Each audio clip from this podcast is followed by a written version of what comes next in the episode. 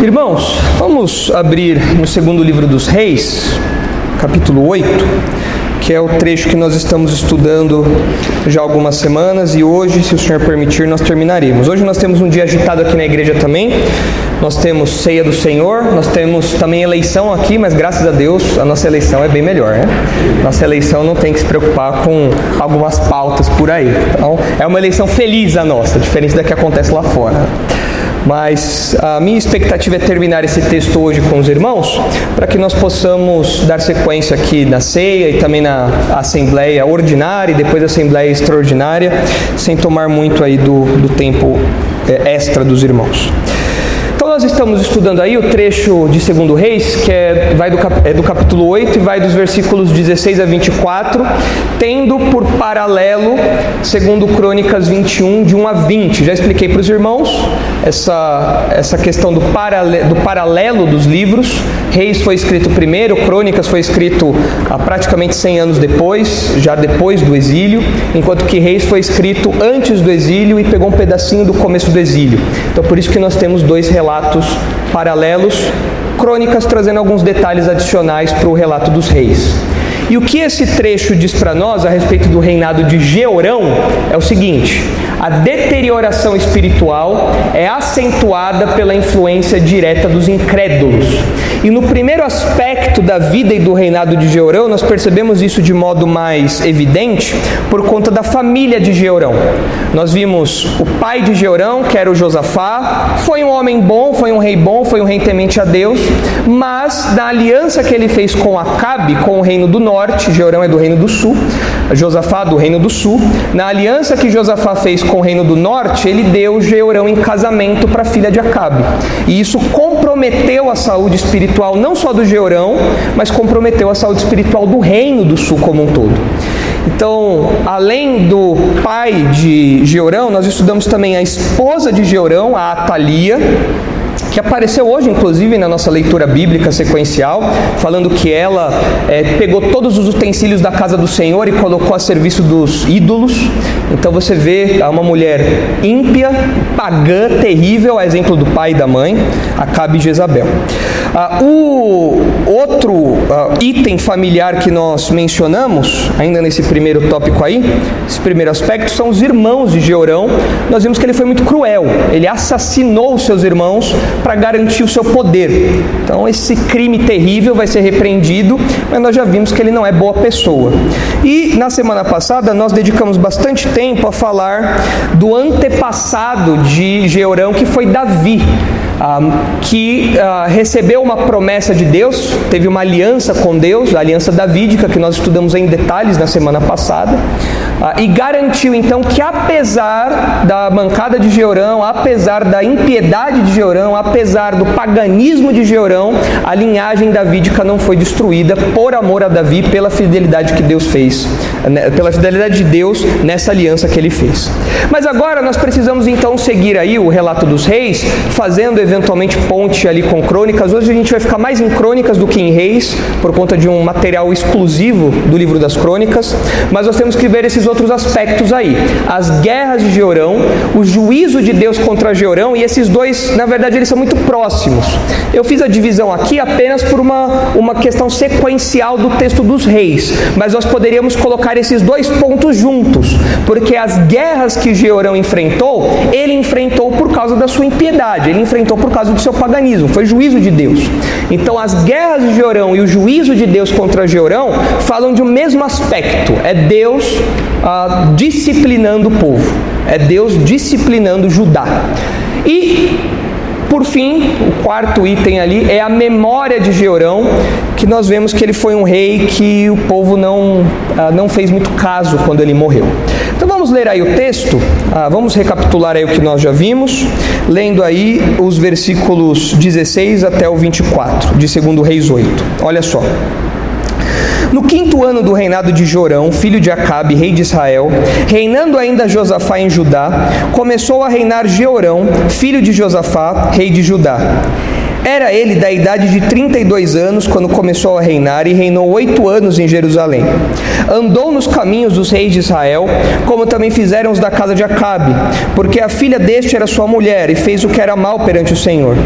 Porém, o Senhor não quis destruir a Judá por amor de Davi, seu servo, segundo a promessa que lhe havia feito, de lhe dar sempre uma lâmpada e a seus filhos. Nos dias de Jeurão se revoltaram os edomitas contra o poder de Judá e constituíram o seu próprio rei. Pelo que Jeurão passou a Zair todos, e todos os carros com ele. Ele se levantou de noite e feriu os edomitas que o cercavam e os capitães dos carros. O povo de Jeurão, porém, fugiu para suas tendas. Assim se rebelou Edom para livrar-se do poder de Judá até o dia de hoje. Ao mesmo tempo se rebelou também Libna. Quanto aos mais atos de Jeorão e a tudo quanto fez, porventura não estão escritos no livro da história dos reis de Judá?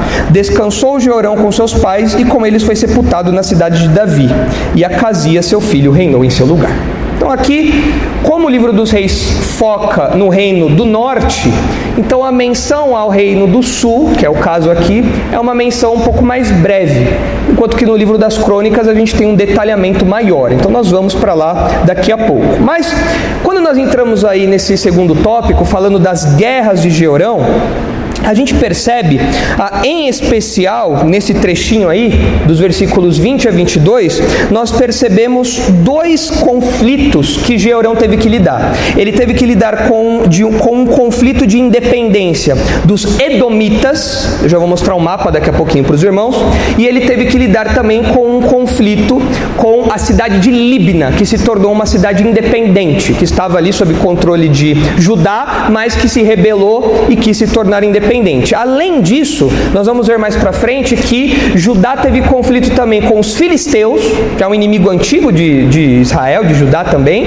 mas além dos filisteus, houve também um conflito com os arábios.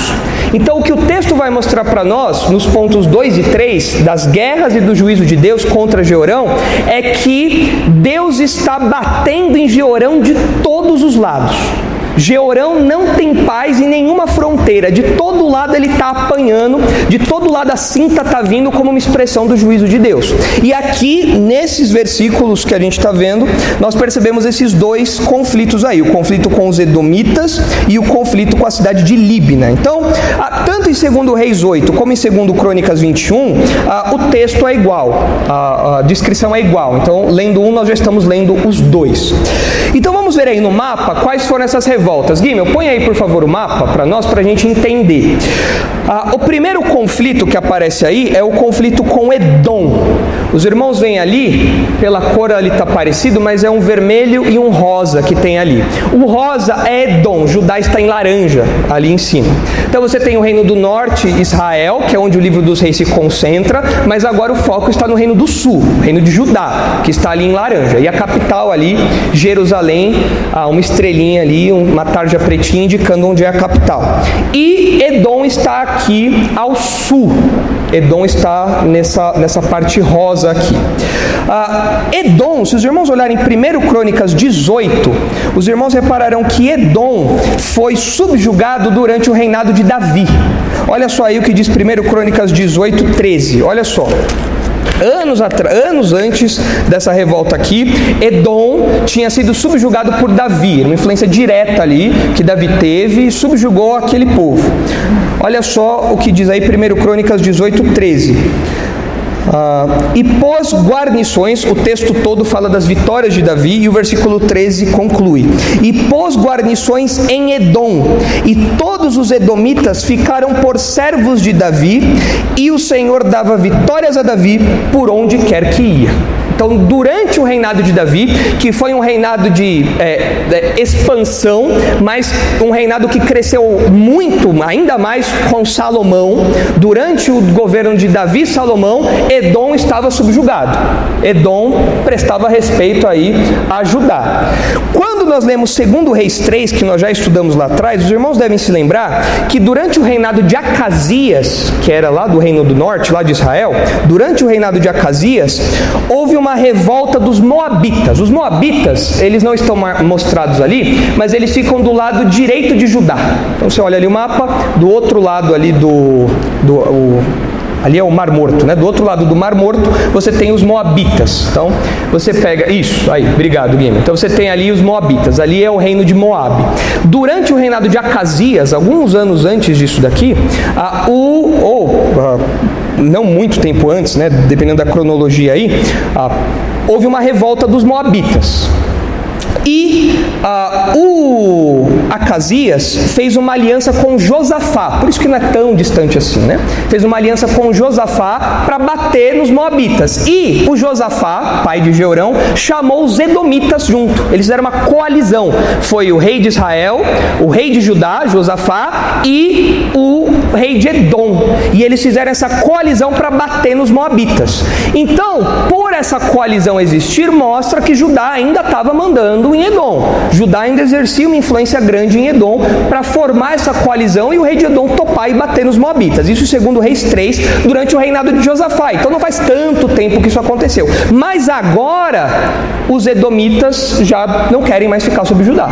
Os edomitas falaram: não, chega, a gente quer ter o nosso próprio rei, não queremos mais responder a Judá. Então nós percebemos nessa revolta aqui uma deterioração das relações internacionais de Judá, porque todo o glorioso império que Davi começou a construir, que Salomão ah, estabeleceu ali, com toda a influência naquela região, esse glorioso império começa a se dissolver. Esse glorioso império começa a se enfraquecer de modo decisivo, começa a se enfraquecer de modo completo. E a influência do reino de Judá nos seus entornos fica muito enfraquecida ao ponto desses conflitos por independência começarem a acontecer.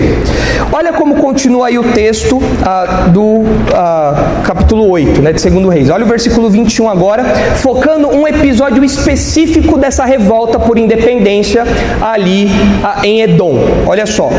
Pelo que Georão passou a Zair e todos os carros com ele. Nós não sabemos exatamente onde é essa Zair, essa cidade de Zair. Alguns falam que pode ser um outro nome para Seir, que é um sinônimo de Edomita, da terra de Edom, dali do, do reino de Edom. Então talvez fosse um sinônimo, e aqui fala de Zair como sinônimo de Seir, que por sua vez é sinônimo de Edom. Outros falam que é a cidade de Zoar, outros falam que é a cidade de Zeir, não dá para ter muita certeza disso. Mas em alguma cidade que tinha por nome Zair aconteceu um conflito, e olha esse conflito aí. Georão passou a Zair e todos os carros com ele. Ele se levantou de noite e feriu os edomitas que o cercavam e os capitães dos carros. O povo de Georão, porém, fugiu para suas tendas. Assim se rebelou Edom para livrar-se do poder de Judá até ao dia de hoje. E o mesmo relato é dito em 2 Crônicas 21, com um detalhezinho apenas, uma diferençazinha que lá fala de ah, Georão passar adiante com os seus chefes, com seus comandantes ali. Ah, agora o versículo 21, ah, pode ser que na versão que eu li aqui, que é a Ara, pode ser que os irmãos tenham uma versão um pouco diferente aí. Talvez quem tem a NVT tenha uma versão um pouquinho diferente, quem tem a NVI tem uma versão um pouquinho diferente. Por quê? Porque o versículo 21 é um versículo difícil de entender, mesmo na leitura no hebraico, é um versículo difícil de entender. Porque olha só, se você ler aí o texto, num primeiro momento, na primeira leitura, quem que ganhou a batalha? Quem que ganhou? Na primeira batalha, Edom ou Judá? Georão ou os Edomitas? Quem ganhou no primeiro momento? Parece que foi o Georão, porque ele foi lá para Zair, bateu lá em todo mundo ah, e garantiu que não haveria a independência. Só que o resto do texto parece contradizer isso, porque fala que todo mundo voltou para suas tendas. Peraí, vocês ganharam e voltaram para a tenda? Voltar para Tendon aqui poderia ser uma expressão de recuo. Peraí, vocês ganharam e recuaram? E aí o texto no versículo 22 fala que até aquele dia Edom ainda era independente. E essa expressãozinha até aquele dia, se nós considerarmos que o livro dos reis teve a sua, a sua compilação final, né, a sua forma final, ah, em, no ano 561 a.C., ah, então aqui nós estamos no ano 400 e pouco, nós estamos no ano 400, 840 8, 841 ali do reinado de Georão. Então nós estamos 300 anos antes do registro final disso. Então quando fala até o dia de hoje, já faz 300 anos que isso aconteceu e até hoje eles ainda continuam independentes. A gente fala, ué, mas o Georão não ganhou? Se ele ganhou, por que, que ele voltou? E se ele voltou e tinha ganhado, por que, que o povo continua independente? Não faz sentido. Por quê? Porque o texto é um pouco difícil de ler. A melhor proposta que eu achei para nós entendermos o que aconteceu, porque é confuso, não é? Eles falam, ué, mas e aí? Quem ganhou no final das contas? É igual a Dilma: ninguém vai ganhar, ninguém vai perder. Todo mundo vai ganhar e vai perder. Isso aqui está meio de um mês. Isso aqui vai, ué, e aí? O que quer dizer isso aqui? Foi o Georão ou foi o, a, o, os Edomitas que ganharam? Quem foi que ganhou? A melhor opção que eu encontrei foi a NVI. Isso mostra que não existe uma tradução perfeita. Toda tradução tem os seus erros e os seus acertos. Geralmente a ARA acerta bastante, a NVT acerta bastante também, mas nesse caso eu gostei muito da opção da NVI. Olha só como diz a NVI. Eu vou ler aqui de novo o versículo 21, na nova versão internacional. Olha só. Por isso, Georão foi a Zair com todos os seus carros de guerra. Lá, os edomitas cercaram a ele e aos chefes dos seus carros de guerra, mas ele os atacou de noite e rompeu o cerco inimigo, e seu exército conseguiu fugir para casa. Elucidou agora o que aconteceu. O que aconteceu? O Georão desceu para brigar. Durante a noite, o exército dele estava cercado. Durante a noite, ele falou: Não, a gente tem que vazar daqui, senão a gente vai morrer. E então, nessa batalha, eles conseguiram vencer os Edomitas, não para impedir a independência daquela terra, mas para eles conseguirem fugir com vida. Então, eles furaram o cerco e então conseguiram voltar para casa. E isso mostra que os Edomitas tiveram sucesso. Então, quem ganhou a batalha no final? Os Edomitas. O que que o Georão fez foi fugir para casa. Então, pelo menos eu não morri, não perdi a cabeça, mas o território eu perdi. Então aqui a NVI parece que acertou. Faz sentido para vocês? Agora dá para entender, né? Então a batalha, a, a, a, a, batalha que aconteceu ali foi uma batalha para que eles conseguissem fugir. E por isso que eles venceram o exército, furaram o cerco e conseguiram voltar para casa. Isso ali acontecendo no conflito com Edom. Então essa campanha militar de Georão fracassou. O texto fala que os edomitas eram independentes até aquele momento da história. Então, considerando a compilação final do livro dos reis, isso já fazia pelo menos 300 anos, então quase, praticamente 300 anos. Então, ah, já tinha bastante tempo. O Georão perdeu esse território. Agora, tem um detalhezinho interessante que eu já mencionei para os irmãos antes. Eu quero trazer agora a memória de vocês. Guilherme, põe a linha do tempo aí, por favor. Ah, porque ah, essas datas nos ajudam a entender um pouco do contexto também em que essa história aconteceu. Ah, nós estamos ali no reinado de Georão, de 848 a 841 a.C. Ah, e eu mencionei para os irmãos, ali naquela linha verde, e eu mencionei para os irmãos ah, que é muito provável, é possível e muito provável, que um profeta que tenha atuado nesse período foi o profeta Obadias. Não há uma certeza absoluta, fala, não, é aqui, mas tudo aponta que é nesse período que Obadias fez a sua profecia. E por que é relevante nós mencionarmos Obadias aqui? Vemos comemos. Obadias não é um livro que você lê todo dia, né? Você não faz devocional em Obadias, né? Ah, é aqueles dos profetas menores, dificilmente você lê com frequência. Mas os profetas menores, em especial falando aqui agora de Obadias, muitas vezes eles focalizam em povos ao redor de Israel. E Obadias focaliza em quem? Edom. Por que Obadias focaliza em Edom? Olha só, o momento histórico em que essa rebelião de Edom acontece é interessante, ah, porque o conteúdo da profecia de Obadias, Obadias é um livro curtinho, ah, o, conteúdo da profecia de Obadias é uma, é uma promessa de ruína a Edom. Deus está falando, eu vou detonar, eu vou destruir Edom. Nossa, mas por quê? O que aconteceu? Se os irmãos olharem lá em Obadias 10, os irmãos terão uma ideia. Eu vou dar aí 10 minutos para vocês acharem o Badias. E aí depois nós voltamos para cá. Pode usar o índice, o sumário, pode usar isso daí, não tem problema. Pode usar. Até como ele é pequenininho, até você voltar a achar aí na sua Bíblia vai demorar mesmo.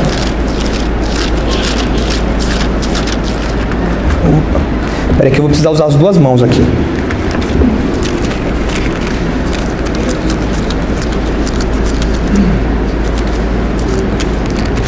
Eu, quando eu achei, eu perdi.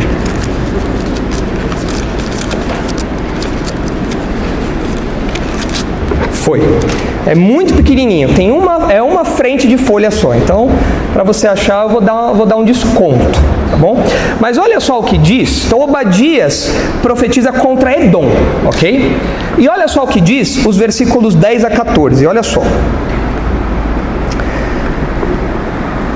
Por causa da violência feita a teu irmão Jacó, cobrir-te-á a vergonha e serás exterminado para sempre. No dia em que, estando tu presente, estranhos lhe levaram os bens e estrangeiros lhe entraram pelas portas e deitaram sorte sobre Jerusalém. Tu mesmo era um deles.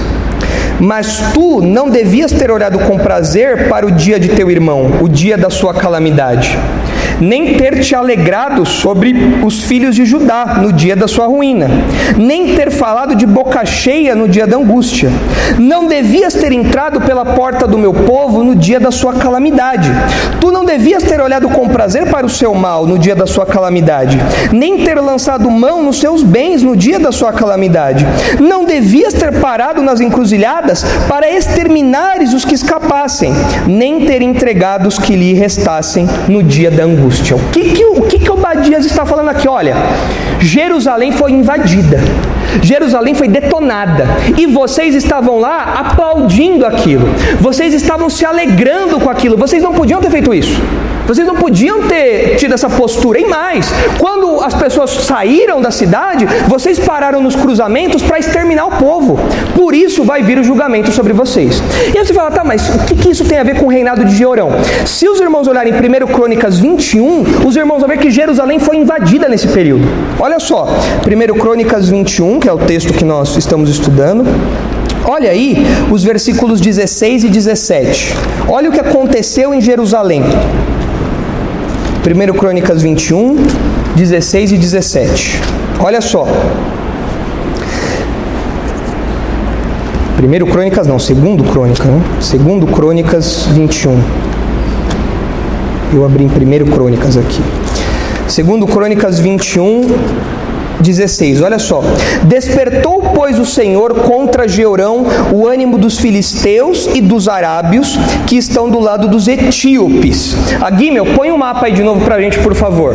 Olha ali ah, os filisteus ali em verde e os árabes. Os árabes, na verdade, eles pegam mais do que só aquele braço. Os árabes, eles pegam ali toda a península do Sinai, toda a península arábica. Era um povo que se espalhava bastante. Então você tem os árabes e a Filiste ali batendo em Judá.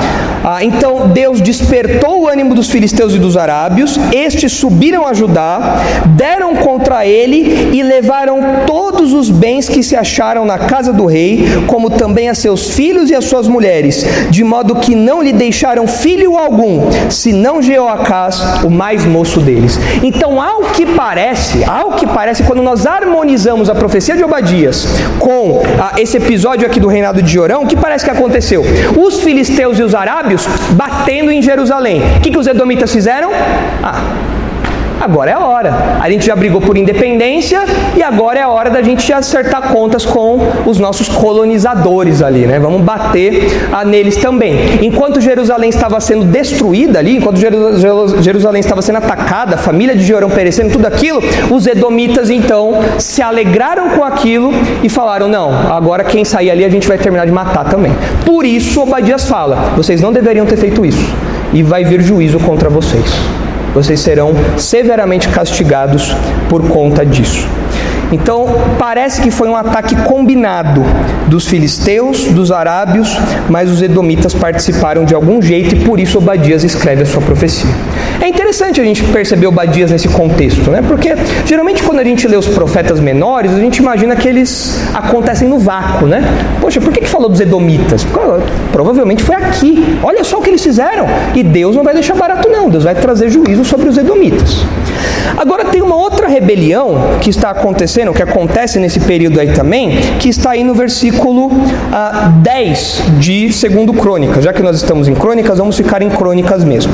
No versículo 10 de 2 Crônicas 21, nós lemos que há uma revolta de Libna. Libna está ali, ó. Aquele pontinho preto ali à esquerda.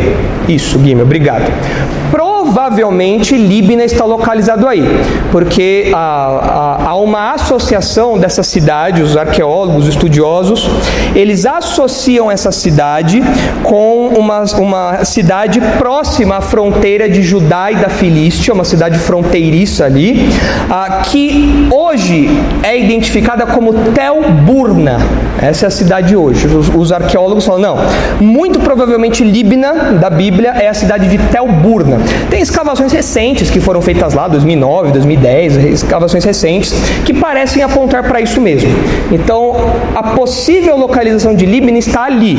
E ela, segundo diz o texto, se rebelou contra Georão para ser independente. Essa cidade, ah, alguns estudiosos dizem que ela está estrategicamente localizada porque ela era uma das principais cidades fortificadas ah, na rota para Jerusalém. Jerusalém é a capital de Judá. Então, se você tem uma cidade fortificada na fronteira, perder essa cidade significa deixar Jerusalém vulnerável. E faz sentido isso acontecer nesse momento aqui, porque Judá está apanhando de todo lado, inclusive Jerusalém é invadida pelos filisteus, pelos arábios, pelos idomitas, muito provavelmente. Então, essa cidade estratégica aqui, quando ela se torna independente, Judá perde uma fortaleza. Jerusalém está mais vulnerável agora. E o versículo 10 aí, de 2 Crônicas 21, dá o motivo dessa vulnerabilidade, dá o motivo dessas rebeliões, dá o motivo dessas guerras por independência. Que diz aí no versículo 10, no finalzinho? Porque este deixara o Senhor, Deus de seus pais. Então nós já sabemos, nós já vimos isso várias vezes. Quando o povo ah, se enveredava pelo caminho do paganismo, da idolatria, Deus trazia disciplina, Deus trazia juízo. E com Georão não foi diferente. Então as guerras que aconteceram aqui ah, foram guerras ah, que tiveram por motivo o juízo de Deus por causa da idolatria, por causa do paganismo de Georão. Mas Guilherme, volta lá para o esboço, por favor. Porque como eu disse para vocês, eu quero tratar os pontos 2 e 3 juntos. Então vamos aproveitar que nós estamos aí em 2 Crônicas 21 e vamos já falar do juízo de Deus contra Georão. Que são coisas relacionadas. Olha só como continua aí o texto, agora 2 Crônicas 21, 11. Olha só. Olha o que Georão fez. Também fez altos nos montes de Judá, seduziu os habitantes de Jerusalém à idolatria e fez desgarrar a Judá. Então lhe chegou às mãos uma carta do profeta Elias que estava escrito: Assim diz o Senhor, Deus de Davi teu pai. E aí vem a carta de Elias. Antes de nós entrarmos na carta de Elias, no versículo 11, fica claro que o Georão fez o contrário do que os seus antepassados fizeram. Se vocês se lembrarem de Asa, que é o avô de Georão, e Josafá, que é o pai de Georão, quando Asa e Josafá assumiram o trono, eles combateram a idolatria. Eles tiraram os altos, ou se esforçaram para isso. Não conseguiram tirar tudo, mas eles se esforçaram para fazer essa reforma religiosa. E eles ficaram conhecidos por isso. Tanto Asa como Josafá foram bons reis de Judá. Mas o Georão vai no caminho contrário. O Georão, ao invés de combater a idolatria, ele volta para uma postura idólatra, diferente dos seus antepassados. E ele então ele, ele constrói esses locais de culto sincretista que misturava o paganismo com a religião de Israel. E aí no versículo 12, volta aqui para a cena um personagem que nós gostamos muito, que é Elias cabra da peste, tá? nordestino ali, bravo demais, volta para ser no Elias, mas aqui ele volta de um jeito mais brando, ele volta numa carta, né? É uma carta meio severa. Se fosse com emoji, ia ser uns emojis meio bravos assim, que ele ia mandar lá para o Georão. Mas notem, o ministério de Elias e Eliseu é focado no reino do norte ou no reino do sul? O reino do norte. Mas, quando Elias manda a carta para o reino do sul, ele está falando: oh, não pense que Deus não está vendo o que está acontecendo aí, não, viu? Deus está de no que está acontecendo aí. E, inclusive, olha aqui a sentença contra você. E aí vem essa carta. Olha aí o que diz a carta que Elias mandou para Georão. Olha só. Assim diz o Senhor, Deus de Davi teu pai: Porquanto não andaste nos caminhos de Josafá teu pai, e nos caminhos de Asa, rei de Judá, mas andaste nos caminhos dos reis de Israel, e induziste a idolatria a Judá e os moradores de Jerusalém, segundo a idolatria da casa de Acabe. Dá uma pausa aí. Você reparou que Elias citou vários nomes aqui. Quais nomes ele citou? Ele citou, em primeiro lugar, Davi, depois ele citou o Josafá e o Asa, nomes bons, certo? Antepassados de Jeorão que foram fiéis a Deus, foram tementes a Deus. Mas ele cita um outro nome que não tem nada de fidelidade. Qual é o nome que ele cita? Acabe. Então o que Elias faz aqui é listar os antepassados fiéis de Jeorão e falar: olha só quem você está recusando. Olha só o que você está fazendo com os seus antepassados que temeram ao Senhor. Você está abandonando o exemplo desses homens tementes a Deus para seguir o exemplo de Acabe, aquilo que tem de mais sujo na política israelita, aquilo que tem de pior na religião israelita. Você abandonou Davi, Josafá, Asa, homens que promoveram reformas religiosas expressivas para seguir o exemplo de Acabe. Olha o nível que você baixou, Georão. Olha até onde você chegou. Você rejeitou grandes nomes da história de Judá para seguir um Zé Mané de Israel, que só faz aquilo que é errado, que só faz aquilo que é desprezível. E isso coloca em evidência a nossa mensagem central. Olha ali, ó. A deterioração espiritual é acentuada pela influência direta dos incrédulos. Georão era espiritualmente podre. E essa podridão fica evidenciada por essa influência, ela é acentuada, melhor dizendo, pela influência direta dos incrédulos. Aqui, os reis de Israel, especialmente a casa de Acabe. Agora, isso daqui traz uma aplicaçãozinha interessante para nós. Ter uma boa lista de antepassados não é garantia de fidelidade. Talvez na sua família você tenha o seu bisavô, aquele senhor que andava de terno, Bíblia preta grande debaixo do braço, batistão, né? que ia para a igreja, sabia o HCC de cor, né? vivia falando versículos e tudo mais. O seu pai seguiu esse exemplo. Meu pai era pastor, nossa, meu pai pregava, meu pai era evangelista. E aí chega até você e você fala: não, filho de peixe, peixinho é, né? Se meu avô, meu bisavô era um crentaço, meu pai era um crente que, nossa, sem falar nada, nunca vi meu pai pecar. Ah, se, se meus antepassados são assim, então é garantido que eu vou ser alguém fiel. É verdade isso? Não. Georão está aqui para mostrar que não é assim. Por quê? Porque cada geração tem a sua própria responsabilidade. E toda geração pode ser um ponto de virada ou um ponto de manutenção. Eu quero dizer com isso. Manutenção pode ser algo para o bem ou para o mal. Você pode ser uma manutenção daquilo que é errado. Você pode manter aquilo que é errado dos seus antepassados. Ah, minha família era toda, toda bagunçada. Minha família era toda imoral. Minha família era toda irreverente nas coisas de Deus. Minha família não tem nada de bom. E eu mantenho isso.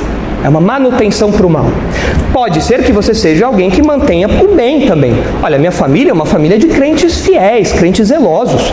Tem Davis na minha família, tem asas na minha família. É estranho falar, né? Tem asas na minha família, né? O nome do cara é asa, né? Tem Josafás na minha família. Ah, e eu mantive isso pela graça de Deus. Mais uma geração que está seguindo essa linhagem. Isso é uma manutenção boa, mas pode ser uma manutenção ruim. Agora, pode ter também um ponto de virada, que é o caso de Georão. Georão vinha de uma linhagem positiva, Asa, Josafá, mas foi um ponto de virada do bem para o mal. E isso pode acontecer. E não é raro isso acontecer, não. Você vê, às vezes, famílias que no passado eram famílias tementes a Deus, os antigos eram homens exemplares na sua fidelidade, mas aí vem uma geração e lasca tudo. Vem uma geração e irresponsavelmente se comporta de modo infiel a Deus, idólatra, como aconteceu aqui com Jorão. Mas é claro que tem um ponto de virada positivo também, talvez seja o seu caso. Na minha família, eu posso falar que é o meu caso, graças a Deus. A minha família tem um histórico de macumbaria, macumbaria gospel, macumbaria de macumba mesmo, é um histórico de macumbaria. É o histórico de ficar no terreiro lá. E graças a Deus, a, a salvação me alcançou, alcançou a minha família, de modo que a partir da minha geração há uma virada. Há uma virada para o bem. Isso pode ter acontecido na sua casa. Talvez você olhe para o seu pai, para o seu avô, e fale: olha, meu pai, meu avô, sem condição. Minha família, meus antepassados, é uma vergonha. Mas a graça de Deus me alcançou, então existe na minha geração, na geração dos meus pais, um ponto de virada. Existe um ponto de mudança. existe um ponto de transformação. Então, o que você tem que responder aqui é se você é um ponto de manutenção daquilo que é bom, se a sua geração, você é responsável pela sua geração, não são seus pais. Você é responsável pela sua geração. Você, na sua geração, a sua família, a sua casa, você é um ponto de manutenção daquilo que é bom ou daquilo que é errado. Você, a sua família, é um ponto de virada do bem para o mal ou do mal para o bem? Você é como Georão ou você é como Asa que fez a reforma ao contrário? Tirou o que era ruim, colocou o que era bom. Qual é o ponto de virada da sua família? Qual é o ponto de virada da sua vida? Há uma responsabilidade individual aqui. E o exemplo de Georão é de alguém que virou do bem para o mal. Eu espero que não seja o seu caso. Mas olha só como a carta continua aí no versículo 13. E também mataste a teus irmãos da casa de teu pai, melhores do que tu. Nós já vimos isso aqui, esse crime que o Georão cometeu para se manter no poder. Eis que o Senhor castigará com grande flagelo ao teu povo, aos teus filhos, às tuas mulheres e todas as tuas possessões. Peraí, peraí, peraí, peraí, Elias. O que, que o povo tem a ver com o Georão? Eu falo, peraí, o Georão tá lá, eu tô aqui, nada a ver. Eu, tô, eu vou aqui no templo, eu adoro o normal. Agora, o que o Georão faz é outro CPF, Elias. Tem nada a ver. O que ele faz lá não tem nada a ver comigo aqui. O que, que os filhos do Georão têm a ver? O que que, por, por que, que todo mundo paga o pato do Georão? Por quê? Bom, é simples, Georão era o rei. E como representante daquele povo, como representante da sua família, tudo o que ele faz tem consequências para quem está sob sua responsabilidade, sob sua influência. Ele é o representante do povo. Então o que a gente aprende aqui ah, é que os seus pecados nunca atingem somente a você. Os seus pecados sempre respingam em quem está próximo de você. No caso de Jorão, isso custou a vida de alguns filhos dele, isso custou a invasão de Jerusalém. Ou seja, o pecado de Jorão não foi apenas uma, não teve apenas consequências para a vida dele, teve consequências para todo mundo que estava próximo dele, inclusive no seu reino ali, no reino de Judá, na capital Jerusalém. Agora, ah, o, o, outro exemplo que nós temos é de uma influência positiva também. Assim como os seus pecados nunca param somente em você e respingam em outras pessoas, as consequências dos seus pecados respingam em outras pessoas, no Novo Testamento a gente vê uma influência positiva. Quando alguém é fiel, um crente fiel, essa influência positiva também transborda para as pessoas ao seu redor. Olha o que diz, é um texto muito claro a respeito disso. Olha o que diz 1 Coríntios 7. É o contrário do que acontece aqui com Georão. Georão fez transbordar juízo, fez transbordar consequências ruins dos seus pecados, é claro. Mas aqui em 1 Coríntios 7, nós temos um encorajamento para que nós, como crentes, transbordemos bênçãos que saem de nós e é, molham os pés das pessoas que estão ao nosso redor. Transbordam de nós e molham os pés das pessoas ao nosso redor. Olha o que diz aí 1 Coríntios capítulo 7, versículo 12, olha só. Ao mais, aos mais, ah, digo eu, não o Senhor. Se algum irmão tem mulher incrédula e esta consente em morar com ele, não a abandone. E a mulher que tem marido incrédulo e este consente em viver com ela, não deixe o marido. Paulo está falando: olha, ah, se um cônjuge, se um casal, quando eles eram incrédulos, eles se uniram em casamento, uma das partes se converteu e a outra não, não abandone, a parte crente não pode ter a iniciativa de abandonar o incrédulo. Essa iniciativa tem que vir só do incrédulo. O crente não pode falar, não, vou pular fora porque ele não se converteu. Não. Conviva com essa pessoa. Ah, mas se a pessoa quiser ir embora, aí não tem o que você fazer. Aí você deixa o incrédulo ir embora. É isso que Paulo está falando aqui. E olha só o motivo que ele dá para essa convivência, nesse caso aqui. Olha só.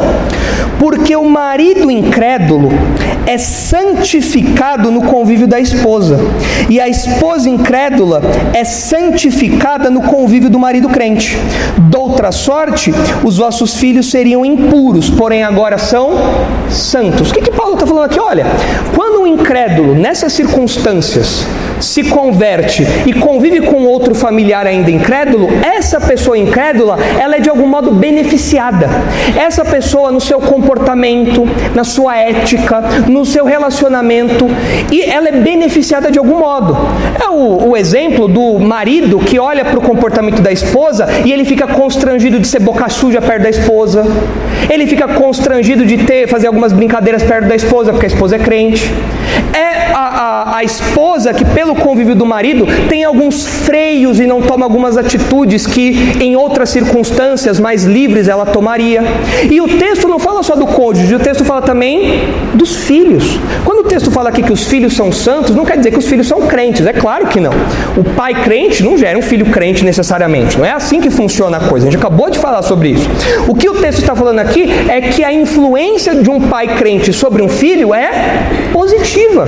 Ensinar valores corretos, ensinar uma ética correta, ensinar como você tem que se comportar na sociedade, como você tem que respeitar as autoridades, enfim, a tudo, to, to, to, todo o conjunto de valores que é apresentado faz com que o filho tenha uma influência positiva, ele seja beneficiado por isso. Então, a, a, os dois caminhos são verdadeiros. Assim como as consequências do seu pecado se expandem para as pessoas que estão ao seu redor, respingam nas pessoas que estão ao seu redor, as bênçãos pela sua fidelidade a Deus também respingam nas pessoas que estão ao seu redor. Não é à toa que Pedro fala, lá em 1 Pedro, que a mulher deve dar um bom testemunho para o marido incrédulo a fim de que ela ganhe o marido. E isso muitas vezes acontece. Uma das partes se converte e aí a, o outro cônjuge fica, ué, mas por que, que ele mudou? Por que, ele não faz mais aquilo que ele fazia antes? Por que, agora ele tem uma outra postura? Por que, as coisas mudaram aqui? Peraí, eu quero conhecer mais isso aí que, isso aí que você viveu, isso aí que você está vivendo. E então é apresentado o evangelho e aí o, o casal passa a ser crente. É claro, isso não é regra, isso não é lei, mas pode ser que isso tenha acontecido com pessoas aqui. Pode ser que isso tenha acontecido com pessoas aqui. Na minha casa isso aconteceu. Eu me converti primeiro da minha casa. Eu, minha mãe e meu pai. Eu me converti primeiro. Meu pai não se converteu até hoje. Mas a minha mãe, ela via o meu comportamento e falava, ué, mas o que, que, que aconteceu? O que, que o Nicolas está? Por que, que o Nicolas não sai da igreja? Toda hora está na igreja, não sai da igreja, vai domingo, vai sábado, vai toda hora na igreja. O que, que é isso? Aí ela começou a vir aqui. Aí fisgou, né? E se converteu em 2012, não se converteu em 2012, depois da minha conversão. Por quê? Uma influência do crente dentro de casa. Então é interessante observar isso. E você tem que, você tem que se perguntar se você é um georão que faz com que os outros sintam as consequências dos seus pecados, tá? ou se você é como crente aqui de 1 Coríntios que tem uma influência positiva sobre as pessoas que estão ao seu redor. Olha como continua a carta aí, versículo 15 agora terás grande enfermidade nas tuas entranhas, enfermidade que aumentará dia após dia, até que saiam as tuas entranhas. Despertou, pois, o Senhor contra Jeorão o ânimo dos filisteus e dos arábios que estão do lado dos etíopes. Guilherme, põe o um mapa de novo aí, por favor. Então vocês lembram, vocês veem aí que Edom se rebelou, os árabes estão brigando, os filisteus estão ali brigando, Líbina ah, também brigou. Ou seja, Judá está apanhando de todo lado. Os arábios foram sujeitos, eles foram controlados sob Josafá. Olha o que diz aí, segundo Crônicas 17. O pai de Georão controlou os arábios, mas o Georão soltou a mão. Olha só, segundo Crônicas 17, versículo 10. Ah, opa, segundo Crônicas 17, 10. Ah, veio o terror do Senhor sobre todos os reinos das terras que estavam ao redor de Judá, de maneira que não fizeram guerra contra Josafá. Por que, que eles tiveram paz? Porque Josafá foi temente a Deus e Deus havia prometido isso. Se você for fiel a mim, você vai ter paz de todos os seus inimigos e os, os, os outros povos vão ter medo de vocês. Isso aconteceu. O texto está falando que isso aconteceu. Alguns dos filisteus traziam presentes a Josafá e prata como tributo. O pessoal pagava imposto. Os filisteus ó, tá aqui, ó, a gente trouxe presente, e além do imposto, a gente trouxe uns agradinhos para você aí também, Josafá. Aqui, ó, Georão tá brigando com os filisteus, mas o pai de Georão manteve ali os filisteus sob controle. Ah, também os arábios lhe trouxeram gado miúdo, 7.700 carneiros e 7.700 bodes. Ou seja, Josafá, o pai de Jeorão, a gente está falando de uma geração. O pai de Jeorão controlou pela sua fidelidade e o presente que Deus deu a ele, ele controlou toda a região ali ao redor para viver em paz. Mas o filho de Josafá já perdeu tudo isso por conta da sua infidelidade. Ah, essa mudança é muito rápida, essa mudança é um contraste muito gritante ah, que o texto quer fazer aqui para nós. O pai subjugou todo mundo, o filho perdeu o controle de tudo e estava sendo destruído. Versículo 17: Os arábios e os filisteus então bateram contra Judá. Estes subiram a Judá, deram contra ele e levaram todos os bens que se acharam na casa do rei, como também a seus filhos e as suas mulheres, de modo que não lhe deixaram filho algum, senão Jeoacás, o mais moço dele. Jeoacás também é chamado de Acasias aqui no texto, que é o, o filho mais moço que ah, é, é, preservado ali. Mas, eh, se os irmãos olharem aí segundo Crônicas 22, a sequência do texto que nós estamos estudando, os irmãos vão reparar que os filhos de Georão não foram só levados ah, para fora, alguns foram mortos. Olha só aí o que diz o versículo 1 do capítulo 22 de 2 Crônicas. Os moradores de Jerusalém, em lugar de Georão, fizeram rei a Acasias, seu filho mais moço. O Georão morreu de tal modo que ele não teve tempo de preparar a sua sucessão. Então o povo teve que pegar o filho mais novo deles, de Georão, e colocar no poder. Porque a tropa que viera com os arábios ao arraial tinha matado todos os mais velhos. Ou seja, não foi apenas levar a galera embora, teve morte também. Os filhos mais velhos de Georão morreram. É curioso observar que Georão foi alguém que matou os seus irmãos. Ah, e ele teve os seus filhos mortos ah, pela invasão dos povos inimigos. Uma expressão da disciplina ah, de Deus. Versículo 18. Depois de tudo isto, o Senhor o feriu nas suas entranhas com enfermidade incurável, e aumentando esta dia após dia, ao cabo de dois anos, saíram-lhe as entranhas por causa da enfermidade, e morreu com terríveis agonias. O autor enfatiza aqui a gravidade da doença para mostrar que o juízo de Deus contra Georão era muito grande, era muito severo. Nós não sabemos ao certo qual é essa doença. Naquela época a medicina não era como a nossa, que tinha lá um código de diagnóstico, esse tipo de coisa. Os estudiosos têm alguns palpites. Alguns dizem que pode ser uma colite, que é uma inflamação do, do intestino. Alguns dizem que pode ser um prolapso retal generalizado, ou seja, quando o reto começa a sair pelo ânus, então ah, ele começa a descer e isso, claro, naquela época ainda, infecções, eh, uma, uma agonia terrível, um prolapso retal. Outros dizem que pode ser uma diarreia crônica ou uma disenteria, alguma coisa do tipo assim. Mas o texto enfatiza que ele tinha uma enfermidade incurável, não tinha o que fazer o texto fala que esta foi aumentando dia após dia ao longo de dois anos. O cara sofreu por dois anos. E não tinha morfina naquela época. O cara, cara tinha que sentir dor. Tinha lá umas misturas que o pessoal fazia, botava ali um, um, alguns óleos ali para tentar aliviar, mas Imagine se fosse um, um, prolapso retal, uma colite, dores, dores terríveis por dois anos. Por dois anos. Ah, e aí no final o texto fala, bate aí falando que ele morreu com terríveis agonias. E essa, essa, esse cumprimento aqui da profecia de Elias, da carta de Elias, de que de fato ah, os povos invadiram Judá, que de fato ah, o Georão morreu com uma doença terrível, como Deus tinha dito, o uso que Deus faz dessa doença nos lembra aqueles servos feios que eu falei que Deus tem. Lembra que eu falei que Deus tem servos feios? Então Deus tem a guerra, mas Deus tem também a doença. Deus usa a doença como uma serva para trazer disciplina, muitas vezes, às pessoas. E é uma serva feia. A doença é uma serva feia. Essa serva aqui é uma serva feia. É uma serva que nós queremos distância. Mas Deus usa esses servos feios para trazer o seu juízo. E Georão era um inimigo de Deus. Então a doença que se abateu ali sobre Georão é uma doença que o autor bíblico fala, foi Deus que trouxe essa doença para discipliná-lo para puni-lo. Isso foi a mão de Deus pesando sobre ele. É claro que na nossa experiência, nós nem sempre conseguimos averiguar, bater o martelo, se uma doença que alguém tem é fruto da disciplina de Deus. Senão você vai virar igual os amigos de Jó lá, né? É, Jó, você tá mal aí por quê? Porque você pecou, né, cara? Não. Nem sempre a gente sabe. Às vezes a gente consegue perceber. O cara teve uma vida devassa a juventude inteira. O cara pega AIDS. Ah, consequência do seu pecado. Você se expôs a tudo isso e a, a, as consequências disso chegaram até você você. Mas nós vemos aqui esse servo feio.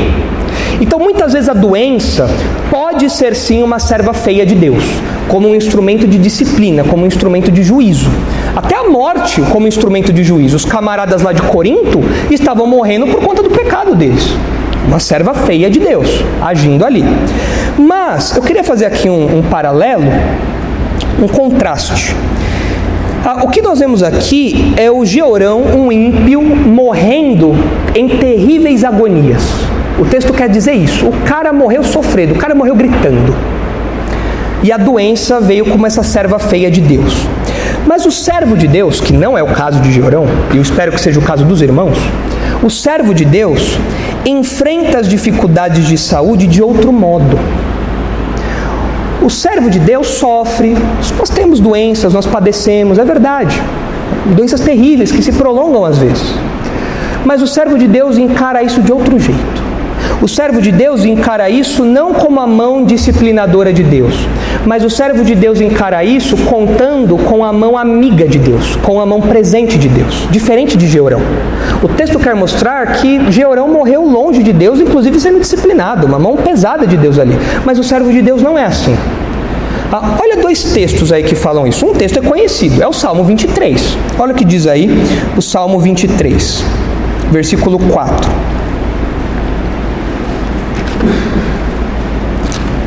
Olha só. Ainda que eu ande pelo vale da sombra da morte, não temerei mal algum, porque tu estás comigo. O teu, o teu bordão e o teu cajado me consolam. Deus não tirou o salmista do vale da morte. Mas ele falou: Olha, mesmo eu estando no vale da morte, eu sei que eu não estou sozinho. O Senhor está comigo, me dando consolo, me dando apoio, me dando força. Agora, tem um texto que eu acho que é. Quando eu li esse texto, eu falei: Meu Deus, é, é isso. Olha só o que diz o Salmo 41, versículo 3. Olha só, falando de doença. Olha só. Salmo 41, 3. É um salmo de Davi e ele está descrevendo o, o justo. E olha só como é o justo, o bem-aventurado, quando enfrenta uma doença. Olha só o Senhor o assiste no leito da enfermidade. Na doença, tu lhe afofas a cama. Bonito, não é?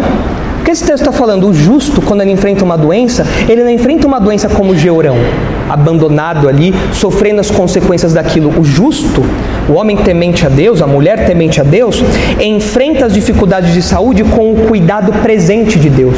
Como um amigo que fala: Peraí, você está muito desconfortável, eu vou arrumar o seu travesseiro aqui. Peraí, vamos inclinar um pouquinho mais. Olha, vamos, vamos, troca o cobertor dele, por favor, que o cobertor dele está tá muito molhado, ele suou muito. Olha, está sujo. Você pode ajudá-lo? É o amigo que está ali presente, afofando a cama, ajudando para trazer alívio, conforto, consolo no momento desse. Ah, o pastor Thomas, os irmãos sabem, tem aqui tem uma, um comentário no site da nossa igreja do todo o livro dos Salmos. E nesse versículo ele resumiu ah, bem o que, o, o, que essa imagem quer passar para nós. Olha, olha só. Palavras aqui do pastor Thomas, dando crédito aí ao, ao autor, né? Para não se acusar de plágio. Ah, quando uma doença abate o servo de Deus a ponto de ele ficar acamado, sofrendo e incerto de seu futuro, o Senhor não o abandona. Na verdade, faz de modo exímio o que fazem os amigos que se assentam ao lado do doente, para ajudá-lo a atravessar aquele duro momento, dividindo um pouco da dor e da tristeza. Essa ação de consolo, prova da verdadeira amizade, ajuda o abatido a transpor a dor com coragem, sentindo um grande alívio, como se o leito fosse mais confortável do que é. A ideia do texto parece ser a de alguém que remexe o leito a fim de não se tornar duro e desconfortável. Talvez os irmãos já tenham passado por situações assim, doenças terríveis. Talvez os irmãos tenham tido queridos, parentes, amigos que enfrentaram doenças terríveis, mas é surpreendente ver como a fidelidade a Deus, como o temor a Deus faz com que essas pessoas tenham seu seu colchão afofado têm o seu travesseiro afofado e enfrentam o sofrimento com coragem. Uma coragem que às vezes a gente não consegue entender. Você fala, mas olha a sua situação e a pessoa está serena, a pessoa está confiante, a pessoa às vezes está até alegre. Você está triste a pessoa está alegre. Mas como isso? Por quê? Porque o, o meu Deus, o meu companheiro está aqui do meu lado afofando a minha cama. Ele está presente aqui comigo. Ele está me caminhando, ele está caminhando comigo junto desse vale. Diferente do que aconteceu com Georão. Então, o, o contraste que eu quero fazer para os irmãos é esse. O Georão morre em terríveis agonias, como uma, disciplina de Deus. O servo de Deus encara isso de outro jeito. O servo de Deus tem, durante a doença, durante ah, os momentos de dificuldade, o Senhor afofando a cama, o Senhor cuidando de nós. É isso que nós aprendemos aqui. Volta lá para o esboço, por favor, Guima. Então nós terminamos aí o segundo e o terceiro ponto, falando das guerras de Georão e do juízo de Deus contra Georão. Ah, e aí o texto termina falando da memória de Georão. Olha o que diz aí, segundo Crônicas 21. O texto dos reis é bem mais resumido, então a gente vai citar aqui o texto das crônicas. Segundo Crônicas 21, olha o que diz aí a partir do versículo 19 falando da memória de Georão.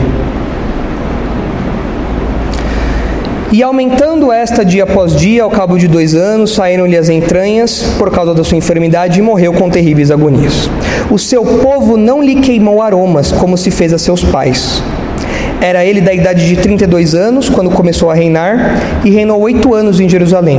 E se foi sem deixar de si saudades. Sepultaram-no na cidade de Davi, porém não no sepulcro dos reis. Ah, quando Asa morreu, quando o avô de Jeurão morreu, foram queimados fogos honoríficos. Era, um, era uma cerimônia, era um rito funerário em que você tinha ali uh, aromas que eram queimados, uh, fogos em honra àquela pessoa, aquele rei. Mas isso não aconteceu com Jeurão. E a desintegração do reino, o, o, a, a, calamidade do reino, o, o problema do reino está evidente porque o povo nem ligou para a morte do rei. Os irmãos viram recentemente o que aconteceu lá na Inglaterra, lá no Reino Unido? A rainha é, milenar, a Elizabeth lá, ela faleceu e foi o que? Uma semana de velório. Ele não parava de chegar gente. Eu assisti a última cerimônia lá e é impressionante as honras, os tributos, aquilo tudo acontecendo. Por quê? Era um povo que amava a sua rainha. Era um povo que tinha muito carinho pela sua rainha. Georão não teve nada. Nada. Ó, deixa quieto. Georão não merece nada. Nós nem ligamos para a morte dele. Ah, e, ah, isso ilustra ah, de modo muito claro para nós que a memória do ímpio é, é, é esquecida. O ímpio, na escritura, ele é alguém que é, é, é, a memória dele é esquecida, ele é esquecido. Enquanto que o justo é alguém lembrado. Olha só os textos que falam isso. Salmo 34, olha só o que diz. Salmo 34. E o desprezo por Georão ah, também fica claro porque o povo nem enterrou ele nos sepulcros dos reis, colocou ele em outro lugar. Não, Georão deixa separado. Olha só o Salmo 34, olha aí os versículos 15 e 16. Os olhos do Senhor repousam sobre os justos e os seus ouvidos estão abertos ao seu clamor. O rosto do Senhor está contra os que praticam o mal, para lhes extirpar da terra a memória. E de modo mais claro, olha o que diz aí Provérbios 10. Provérbios 10, 7. Olha só o que Salomão fala, Provérbios 10, 7. A memória do justo é abençoada, mas o nome dos perversos cai em podridão. Hoje nós temos o registro de Georão, mas se você fosse lembrar de Georão, você lembraria dele como alguém podre, alguém mau, alguém que não merece ser lembrado, alguém que o próprio povo desprezou nos seus dias, alguém que não é digno de qualquer tipo de memória respeitosa. Isso que acontece com o ímpio, é isso que acontece com os maus. É isso que acontece com aqueles que rejeitam ao Senhor abertamente e vivem do modo que querem. A memória deles cai no esquecimento. E agora, e o crente? O crente não, o texto fala aí. A memória do justo é abençoada. É o seu vô, é o seu bisavô, que transmitiu o evangelho para você e você lembra com carinho dele. Parentes distantes que você fala, nossa, eles eram tementes a Deus e trouxeram, mantiveram o evangelho na nossa família, trouxeram o evangelho para a nossa família. Ah, nossos antepassados como igreja, pessoas que nós lembramos, ah, Martinho Lutero, amanhã é dia da reforma protestante. Nós não vamos celebrar Halloween, dia do Saci, nada disso. Dia do Saci, pelo amor de Deus, né? Nós vamos celebrar a reforma protestante. Nós lembramos, não com adoração, porque nós não temos imagens, ídolos, nada disso. Mas nós vamos lembrar de Martinho Lutero como um servo de Deus que deu uh, impulso a uma reforma que permitiu que nós voltássemos à Escritura ah, outros servos de Deus mais anteriores ainda, Agostinho, enfim, tantos nomes que nós podíamos citar aqui de pessoas cuja memória é uma memória abençoada. Por quê? Porque foram tementes a Deus.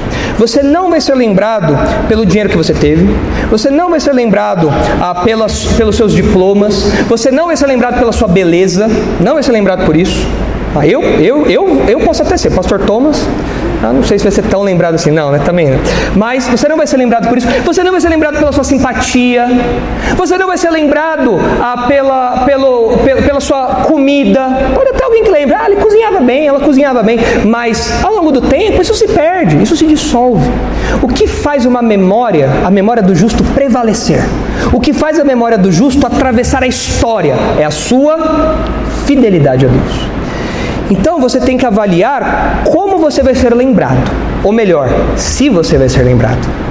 Se a sua memória vai cair no esquecimento, na podridão, por uma vida suja, torta, longe de Deus, ou se você vai ser lembrado como Davi, Josafá, os, os, nossos antepassados da igreja cristã, pessoas que foram fiéis a Deus e que têm uma memória abençoada.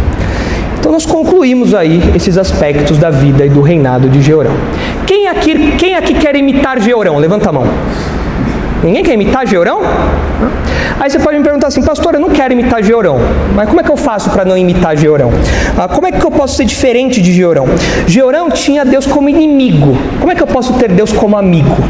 Georão ah, foi um ponto de virada do bem para o mal. Como eu posso ser um ponto de virada do mal para o bem? Posso ser a manutenção daquilo que é bom? Ah, Georão teve uma memória esquecida. Como que eu posso ser lembrado como um servo fiel? Você precisa crer no Evangelho. Você precisa crer em Jesus como seu Salvador admitindo que se não fosse a graça de Deus na sua vida, você seria como Georão, ou talvez até pior do que Georão foi. Mas a graça de Deus nos alcança, a salvação que há no Evangelho nos alcança. E crendo em Jesus como nosso Salvador, então sim nós podemos ser diferentes de Georão. Nós podemos seguir o exemplo de outros homens que vieram antes de Georão e que vieram depois também. Mas para ser diferente de Georão, só os crentes. Para ser diferente de Jorão, tem que ser crente. Caso contrário, há uma diferença muito superficial. Só o Evangelho muda o coração. E é por isso que nós cremos que Jesus é o único Salvador que tem poder para fazer isso. Chega de falar de Georão agora, né? Chega, né? Muito, muito ruim, né? Mas o problema é que o filho dele vai ser ruim também, então a gente vai ficar ainda um tempo falando de gente ruim ainda. Mas não por hoje. Por hoje já chega falar de gente ruim, a gente está falando de gente ruim até no Brasil, né? Então deixa quieto.